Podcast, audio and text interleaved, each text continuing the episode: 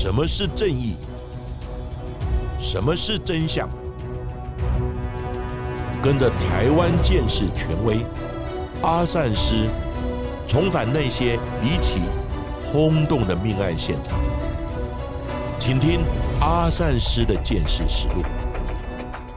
各位听众朋友，大家好，欢迎收听今天的阿善师的见识实录。我是见识专家阿善师谢松善。大家好，我是子荣。在台湾的社会，在这几周陆续发生了几起重大的刑案，像是台南才发生了杀警夺枪的事件，在新北市的永和区竟然又发生一起惨绝人寰的分尸命案，这也使得永和地区的居民人心惶惶。因为自从民国一百零七年至今，短短四年的时间，已经在永和发生了三起的分尸案件。包括了本月月初一名七十多岁的良心老翁因为金钱纠纷而分尸包底的命案，还有在去年年底福姓男子为了保护母亲而杀害自己有家暴历史的父亲，已经在民国一百零七年的八月份加拿大籍的外籍老师因为毒品的纠纷惨遭了有人分尸的命案。这三起的分尸命案都在原本治安不错的台湾社会也引起了轩然大波，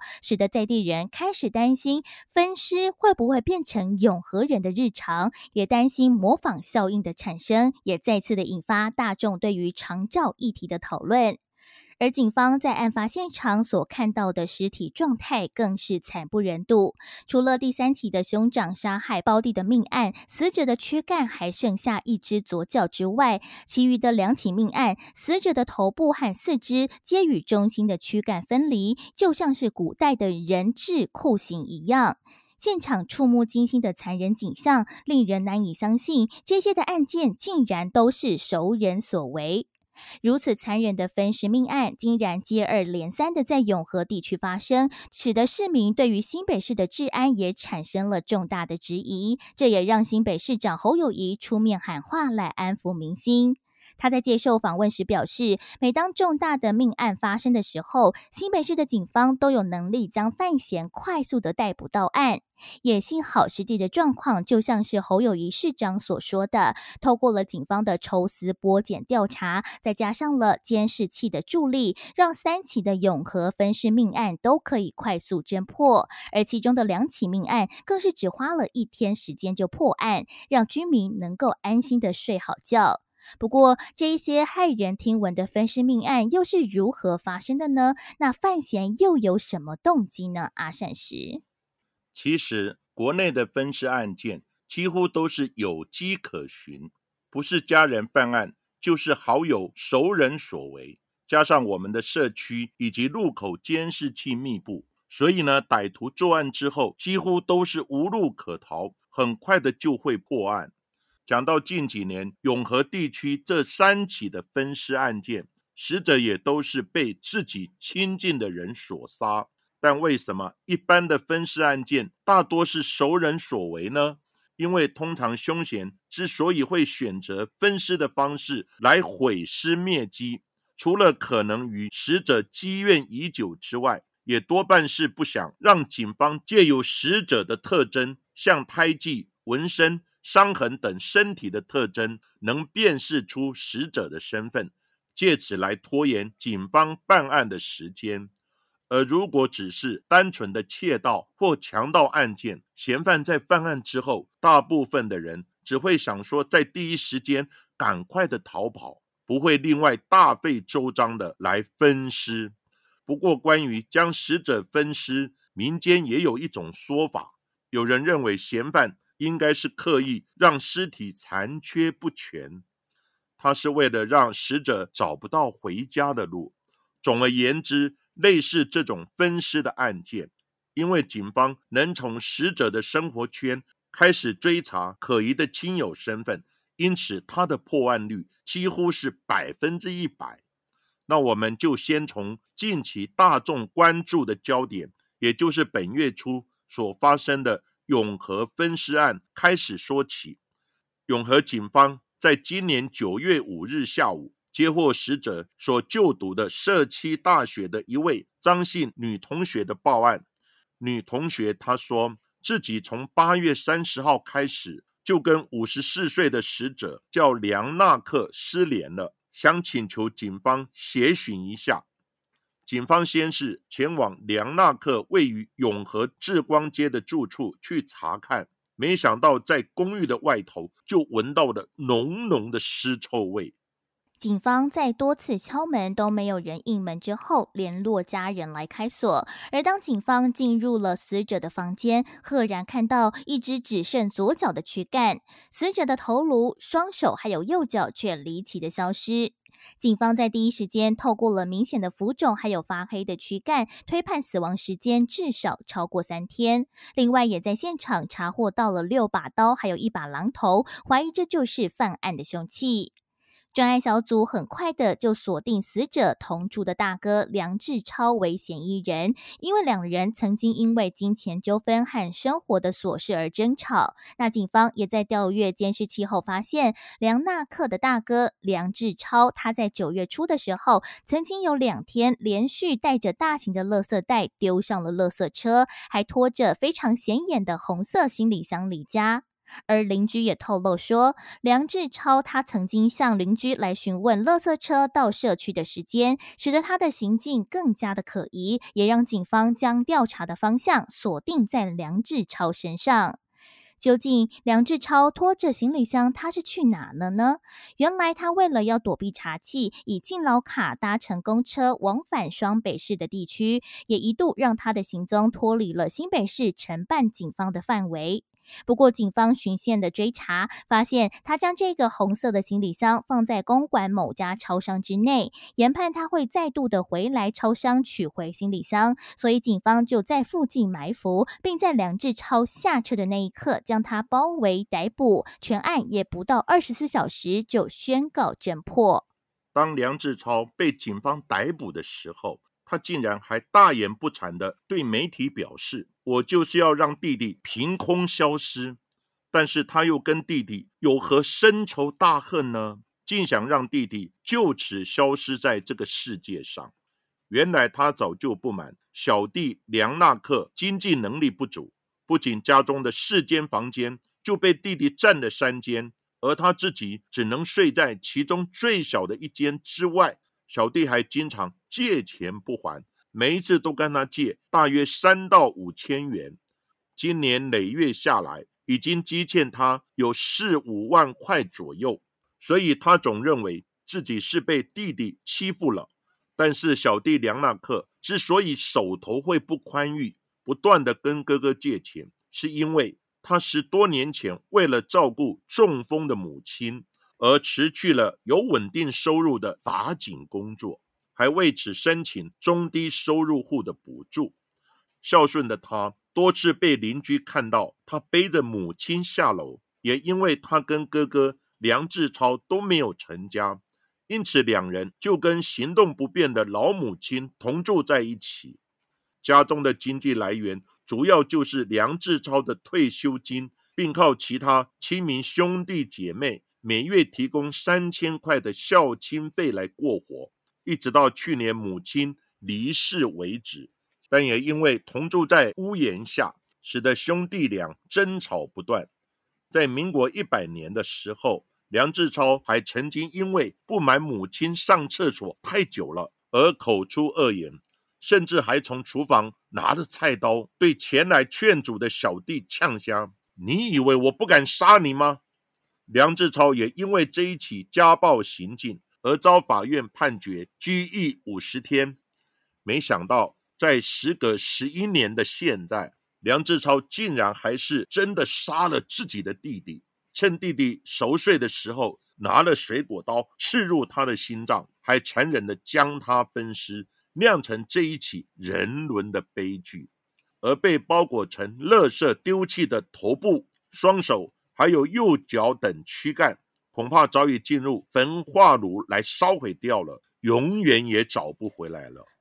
无独有偶的是，在去年的十二月，也发生了一起逆子杀父的分尸命案，同样也是因为长照的问题所引起的家庭纠纷。这起命案的死者遗体是在民国一百一十年十二月八号，被早起运动的民众发现漂浮在永和宝平路的瓦窑沟内。死者的残肢只剩下了躯干，其余的头颅还有四肢都是不翼而飞，呈现了惊悚的人质模样。也因为切割的伤口平整，使得警方推断死者是遭人杀害后分尸的。但与两起永和的分尸命案不同的是，因为报案的人只是经过瓦窑沟的路人，与死者并非熟识的关系，所以警方在初步厘清死者身份的时候，也遭遇到颇多的困难。由于过度凶残的一个分尸手法，也让警方一度研判是专业的杀手涉案，还怀疑死者是永和一名积欠赌债而失联八天的叶姓男子。不过，在与叶姓男子的父亲进行 DNA 比对之后，才确认死者和叶姓父亲并没有血缘关系。另外，在台北市的信义分局也怀疑死者和辖内六月份所发生的这个密室失踪的案件有关，而当时的失踪者是住在台北市的一名五十七岁阳性男子，年龄和相验后与死者的岁数也并不相符。另外，甚至也有人谣传，分尸案是和当时新北市刚破获一个史上最大的毒品案件有关。说这一名死者是已经逃亡大陆的主嫌亲友，因为遭到了幕后金主的报复，才惨遭杀害。不过，以上种种的揣测都在科学验证之后被一一推翻，也排除了这几位就是瓦窑沟死者的可能性。但是，专案小组。并未放弃找寻死者的身份。经过十二小时抽丝剥茧的调查，并过滤路口多支的监视器之后，才发现住在双河街的男子叫卜冠群，他行迹可疑。他曾在十二月七号凌晨两点钟就出门，当时机车上还载着一个行李箱，但当他返家的时候，车上的行李箱却已经消失不见了。警方也因此认定卜冠群涉案嫌疑重大，在向新北地检署检察官申请拘票之后，于十二月八日前往他位于双河街的住处拘提了卜冠群。面对警方的讯问，卜冠群竟也异常的冷静，还对犯行坦诚不讳，使这一起命案得以迅速的侦破。卜冠群坦诚。他之所以会对父亲痛下杀手，是因为不满他将父亲从长照中心接回家住之后，父亲却对失智的母亲长期的霸凌，甚至还试图进房间来侵犯母亲。他为了保护母亲，一时气愤之下，才会在十一月二十八日，趁父亲午睡的时候，拿了枕头闷死了父亲，也为了不让母亲发现。还将父亲的尸体藏在家中顶楼储藏室的收纳箱之中。他半尸了九天之后，直到尸体也逐渐飘出难以掩盖的尸臭味，才为了毁尸灭迹，利用美工刀以及锯子等分尸，将尸块装进行李箱之中。在十二月七日，他把尸块和分尸的凶器丢入了瓦窑沟之中。并且也将行李箱丢弃。在今年的八月二十九号，新北地院一审宣判，法官考量福冠群虽然犯下了骇人听闻的犯行，不过他的杀人动机并非为了一己私利，而是为了保护母亲。在饭后也坦诚犯嫌。在一审依照杀害直系血亲尊亲属罪，还有毁损遗弃直系血亲尊亲属尸体罪，判处福冠群十九年的有期徒刑，全案还可以上诉。不过，近两年所发生的两起永和分尸命案，让大众最欣慰的，莫过于警方都以不到二十四小时的时间将案件迅速侦破。不过，另外一起发生在民国一百零七年的分尸案的状况就更加的复杂，因为主嫌为了逃脱台湾的刑法罪责而潜逃出境去了菲律宾，也使得台湾警方必须寻求菲律宾司法还有警方的协助。而另外，也因为主嫌的身份。是外籍人士，所以在案件侦办上面，是不是会更加遇到困难呢？阿善石，其实我国警方在美国以及东南亚的一些国家，像菲律宾、泰国及越南等，刑事警察局都有派驻该国的驻地联络官，他们平时就要跟当国的警方建立良好的互动关系，交换两国的犯罪情资以及线索，必要的时候还可以一起合作办案。像之前在泰国破获的大型安非他命制造以及走私的案件，就是两国合作共同打击毒品犯罪的最好例证。此外，因为我国司法系采属地主义，所以外国人在本国犯罪，当然适用我国的刑法制度来进行审判，判刑之后也必须入监服刑。只是有外交官身份者，适用外交互惠、刑事诉讼豁免的相关规定。另外，逮捕外国籍的人犯，要通知当国在台的使领馆或是办事处。那在入监服刑完之后，也会予以驱逐出境。如果只是当国的罪犯逃到了台湾，那就要看两国有无签订司法引渡的条约或是相关的互助协定。不过，一般我国还是会协助在逮捕人犯之后，将他驱逐出境，再交给当国的警察人员。不过这一次，孙武生逃到菲律宾。我国请菲律宾警方合作逮人，他的过程其实都还蛮顺利的。那最主要是因为刑事警察局派驻的驻外联络官在菲律宾已经深耕多年，因此菲律宾警方也乐于协助，才在外籍的主嫌孙武生要逃亡到其他国家之前，紧急的将他逮捕，并且将嫌犯遣返回台。而这一起案件，其实之前在《阿善师见识实录》节目的第七集也有谈到完整的案情介绍。有兴趣的听众朋友可以再回头听一听。这边我们也会简单的描述案情，复习整个命案，也会提到本案法院最新的审理情况。这一起加拿大籍外语教师的分尸案，是近四年以来。第一起代表性的永和分尸命案，在当年也轰动一时。而这一起案件就要从民国一百零七年八月二十二日开始说起。一名来台湾教外语的加拿大籍外语的教师，他的中文名字是严伯来。他的朋友前往他的租屋处要来找他，没有想到严伯来的朋友却没有看到他的踪影。反而只看到严伯来所养的爱犬叫露露在路上徘徊，而且露露的鼻子上还有刀伤呢。严波来的朋友心里就有不好的预感，他赶紧带着露露到中正河滨公园找人，没有想到却看到严波来的头颅以及四肢被斩断的身躯出现在河堤上面，惊悚的画面使人难以直视。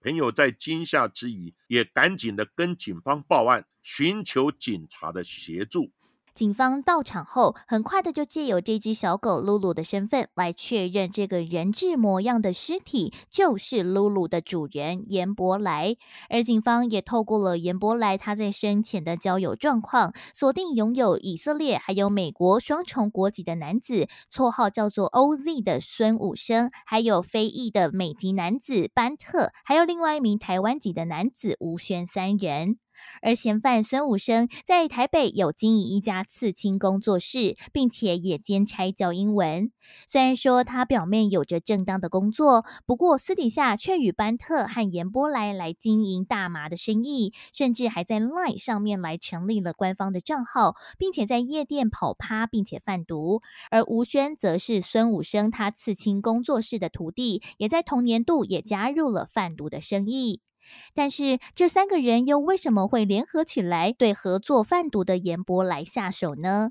警方在逮捕了班特之后，班特他也承认说，和死者严伯来是有毒品的纠纷，因为严伯来在五月份就因为持有大麻遭到了警方逮捕，不过后续却没有遭到了刑事的处分。但是之后，在和严伯来交易毒品的毒虫都会被抓，所以孙武生和班特也怀疑这个严伯来会不会已经变成了警方的县民了呢？而严伯来也有意退出了毒品的生意，这也让两人对他起了杀机。而严伯来也在事后供出，另外还有一位美籍的嫌犯何杰生也有参与这一个杀人的计划。这四个人也透过了分工合作，也让严伯来渐渐的走入这一场死亡的陷阱之中。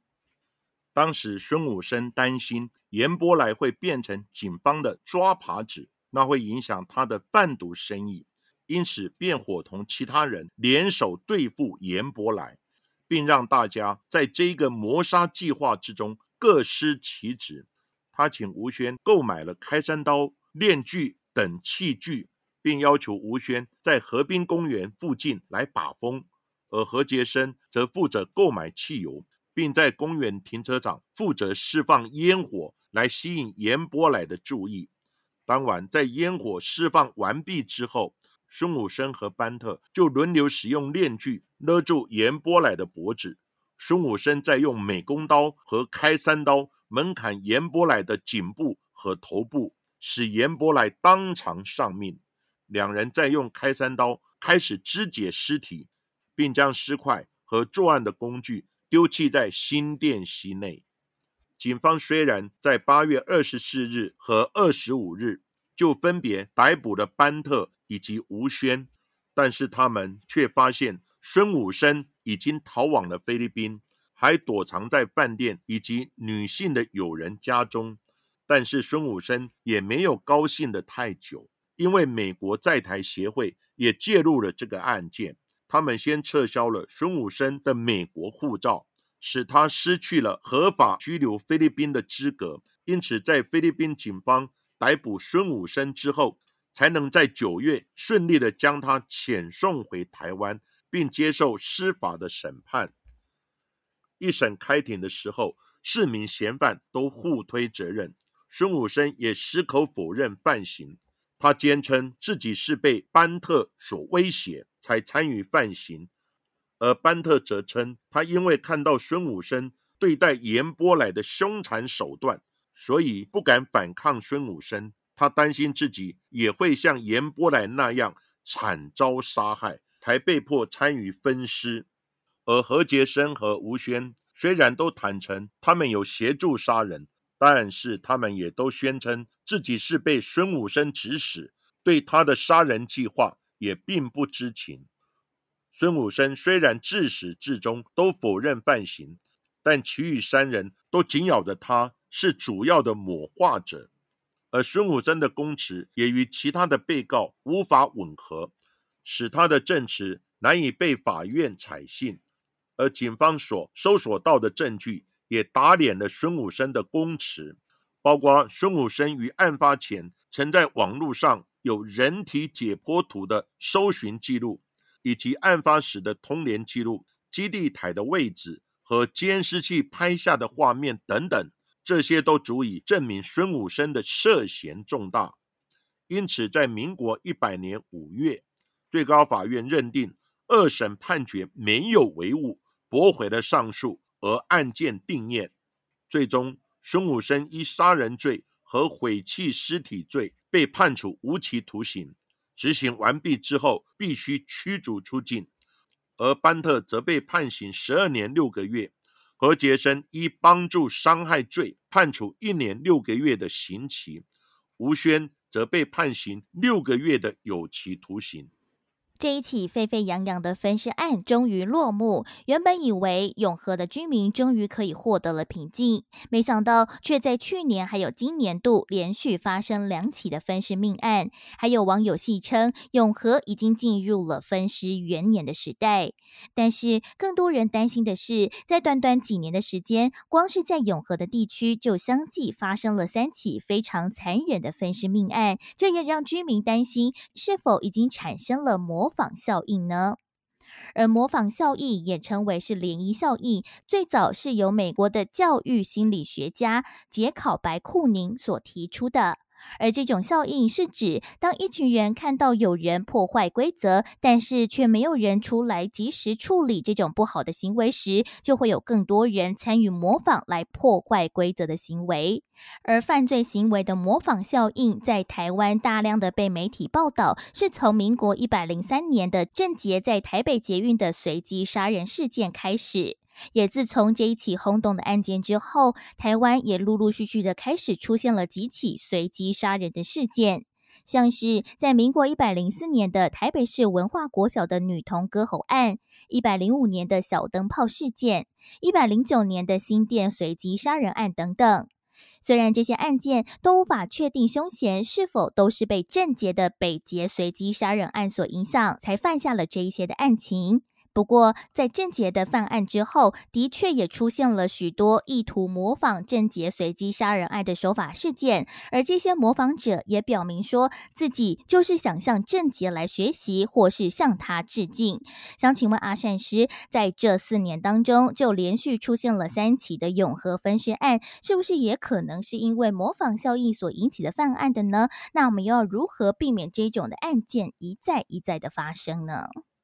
阿善师在之前的节目有说过，犯罪就像传染病一样，经过媒体的渲染，可能会唤起犯罪者的注意以及模仿，它会一而再、再而三的接续发生。也许这就是所谓的模仿效应吧。然而会接连在新北市永和区发生，我想那可能只是巧合罢，也或许。跟永和地区的居民的结构或人口的拥挤因素有些许的关系。其实，模仿犯罪这个概念是在一九一六年左右被提出来的。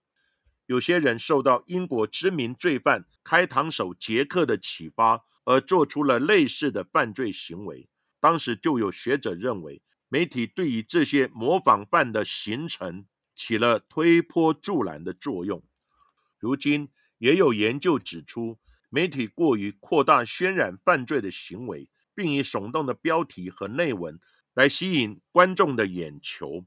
对于某些长期处于负面情绪的人而言，反而成为一种英雄化的宣传。这些人一方面透过媒体的传播学习犯罪者的行凶手法，一方面也很容易受到大量声光效果的刺激。还可能因此产生错觉，以为只要犯罪就能成为全民的镁光灯焦点，也能借此快速的成名。这当中思想尚未成熟的未成年人，更容易受到媒体负面报道的影响，也更有可能做出模仿的行为。而部分成年人也可能因为成长环境的压抑，或对社会现况的不满。而做出了过于激烈的模仿行为。阿善师也在这里呼吁各位听众朋友：如果周遭的亲友出现了情绪不稳定的状况，先不要急着责备他，或是直接否定对方的想法。记得要先停下脚步，倾听对方的抱怨或不满，也可以试着肯定他愿意跟你分享自己的感受，并建立他的信心。减少他因为无法宣泄自己的负面情绪而做出了无法挽回的犯罪行为的几率。但是，假如对方频频的抱怨，聊天的内容也越来越负面，甚至出现幻想或幻听的情形，情况可能会有负面的影响。此时，我们就可以协助他找寻专业的心理咨询。或是带他去看身心科的医生。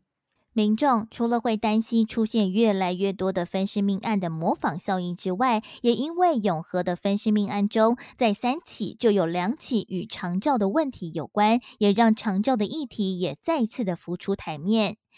去年的瓦窑沟的分尸命案的主嫌福冠群，就是因为同为失智症患者的父亲和母亲有所冲突，所以才会杀了父亲。而今年九月所破获的永和志光街的分尸命案，凶嫌梁志超就曾经因为中风的母亲行动缓慢、上厕所的时间过长，因而跟小弟发生了摩擦。梁志超也不满小弟辞去工作之后都没有再赚钱，但是小弟当初会辞去。法警的正职，却也是为了能够专心的照顾失能的母亲。而当照顾者长时间的照顾亲人，往往都会发生各种不同的状况，包括了家庭的经济压力大、身心俱疲，或者是与照顾者和其他的家人产生了纷争等等。这不仅是一个单单的家庭问题，也是每一个人都必须得关心到的议题。因为相同的事情都有可能发生在你我的家庭当中。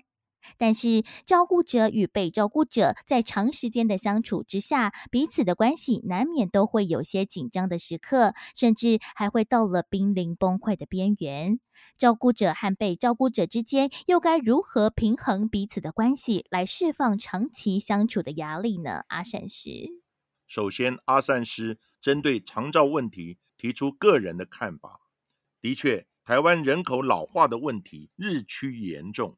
而年轻人对老人抚养以及照护的问题，他的负担也会越来越重。我个人就经历过母亲以及岳母长照的问题，在早年还没有开放外佣来台帮忙照护的时候，因为兄弟姐妹都在上班，然而将母亲一个人放在护理之家，又觉得孤单以及不忍，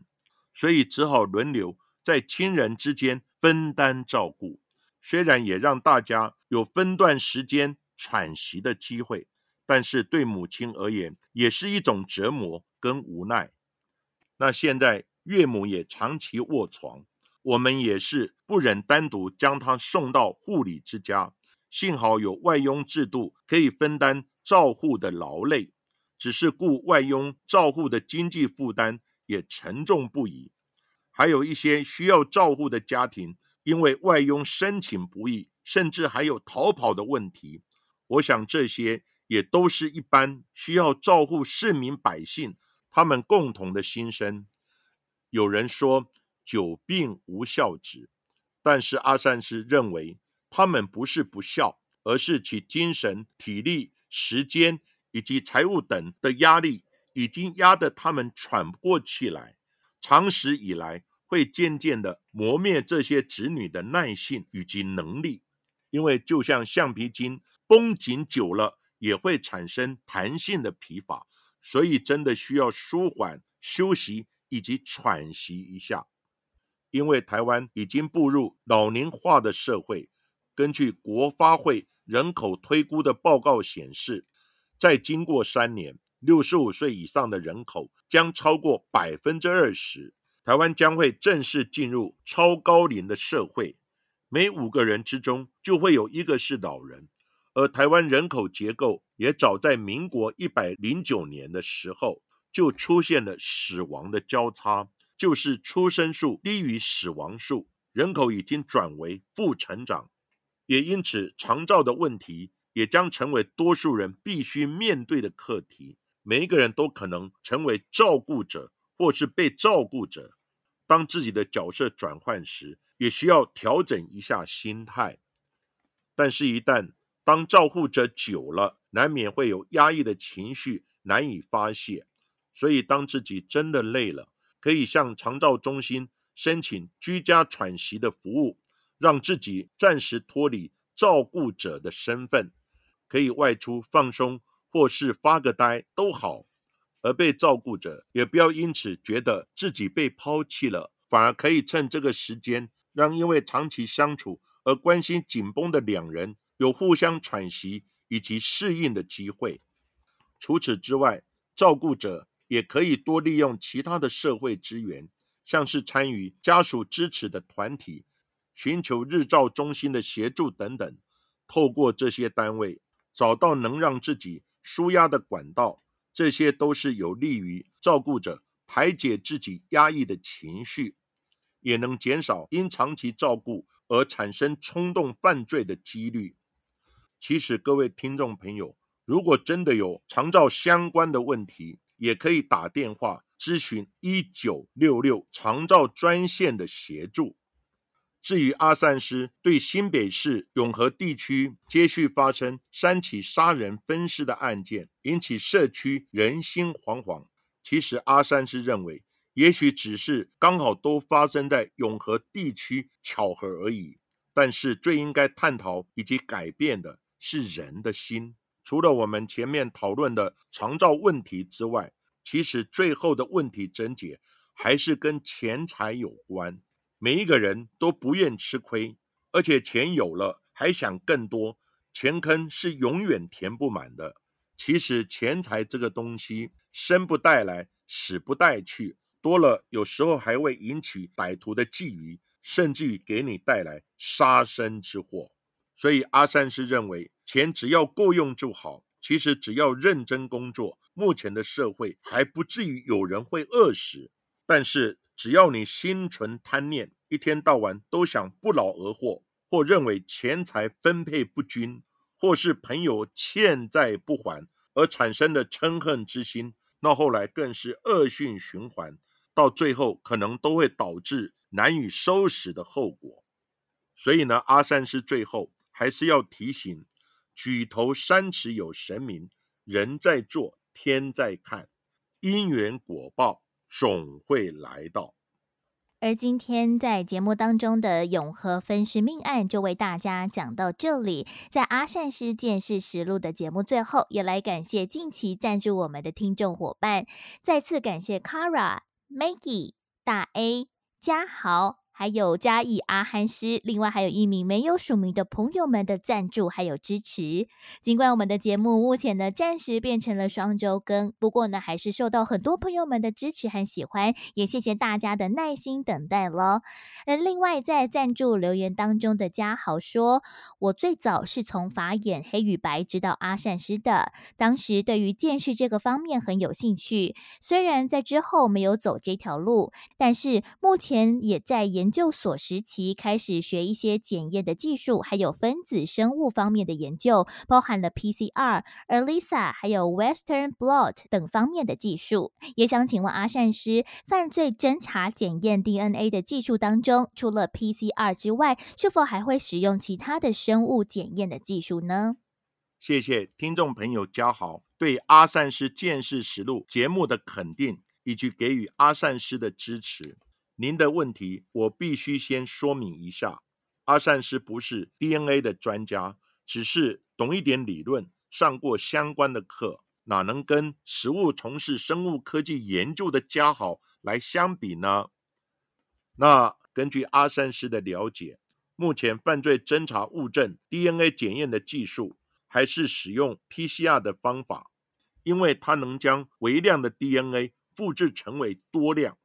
使得非常少量的证物得以呢被检验出 DNA。目前我还没有听说有其他复制的方法。另外呢，在做 DNA 检验之前，当然需要用一些初步的检测试剂来看它是属于哪一种物证，像是精斑、血液还是唾液斑等。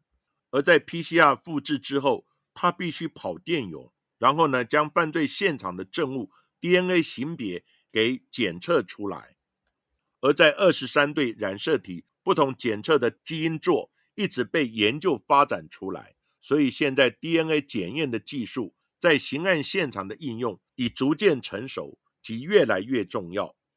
目前呢，DNA 的鉴定结果除了同卵双胞胎之外，已经可以说没有两个人的 DNA 型别是一样的。只是阿三是认为 DNA 检验实在太贵了。一个简体要做 DNA 的检验，大约需要花费新台币两千元左右，一般的县市警察局的财政是根本负担不起，那当然就会阻碍 DNA 的应用。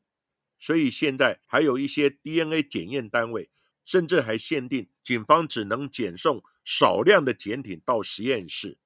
此外，DNA 检验的方法费时过久，所以现在虽然有发展快速的 DNA 检验。但是它的简体以及灵敏度也受到一些限制，所以也希望加好以后可以在这方面能够进一步研究，而有更多的基因座 DNA 片段可以被检测出来，使 DNA 更精确。另外也能发展出更精确、更快速、更便宜的 DNA 检验仪器。另外，在上一集节目最后。有说到我们要请有文字经验的听众朋友来协助撰稿。那最近我们也陆陆续续收到了一些朋友们的来信，非常感谢大家的热情帮助，还有朋友也附上了简历提供我们参考。那我跟子荣会先讨论一下未来节目制作的形式，或跟大家说明节目制作的方法之后。再回复信件给大家。也谢谢所有朋友对阿善师见识实录节目的支持还有协助。而今天的节目就为大家进行到这里，谢谢各位收听阿善师见识实录。如果喜欢我们节目的话，欢迎在 s o n On、Spotify、Apple Podcasts、KKBox 上面来订阅节目，并且踊跃留言给我们，给我们五颗星的评价。同时，也欢迎大家多多利用平台来赞助我们了。那下一集也请大家继续听下去。